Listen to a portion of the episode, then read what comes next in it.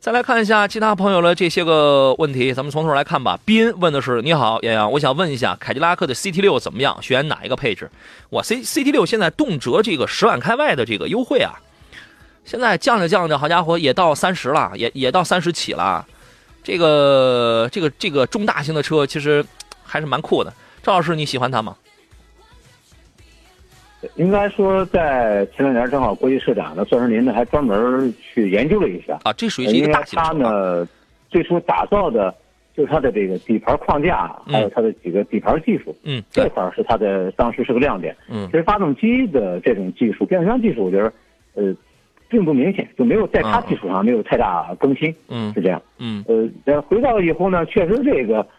叫好不叫座的这个车，呃，同样在他身上也是体现出来了，没有，嗯，价格定的太高，嗯，就没大有人，因为还是与品牌关系啊和之前的，我觉得还是之前的一些车型给大家留下印象，确实会不是很理想，也就导致它只能是大幅呃降价这么一特点，嗯，呃，回到另一点，我觉得再就是什么呢？买这价位的时候，确实大家去买 SUV 的太多了，嗯，当时它和皇冠，嗯，还有包括金牛座，我印象中当时都是同期。啊，金牛座可能要早一点，呃，几个呃轿车，中级轿车都是同期出来以后都没有呃很好的去卖出一定的量来，嗯，啊，尤其它呢更是呃卖的量非常少，呃，前两天因为正好有一车展，当时邀请我们去参加，呃，我们也是几个就是搞的整个所有车都有车展啊，嗯，呃，当时他那品牌呢，我过去还跟那个老总还聊了聊，我说你这车确实卖的量不好，呃，反而不如卖他那个。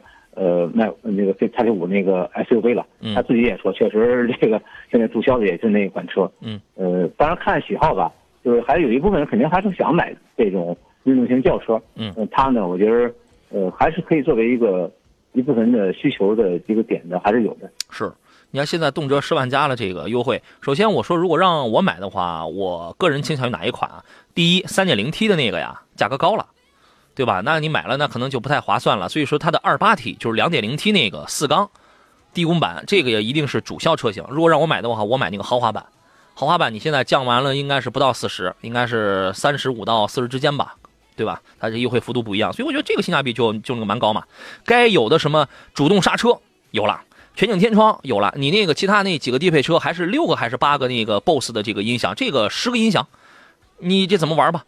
另外，这种大车该有的什么并线辅助、前后座椅都有通风加热，因为你这基本上是它是一个商务座驾嘛，对吧？这些东西它这个全都有，所以说我认为这个豪华版，这个豪华版应该是这个二八 T 的豪华版，这个应该是性价比是最高的。你可以看一下，根据各地不同的这个优惠的状态，如果你这个如果是四十四十大几的话，那那就可能是它的它的性价比它就要略低一些，那你可以退而求其次，你可以选一个精英版，对吧？这个您自个儿来这个琢磨啊。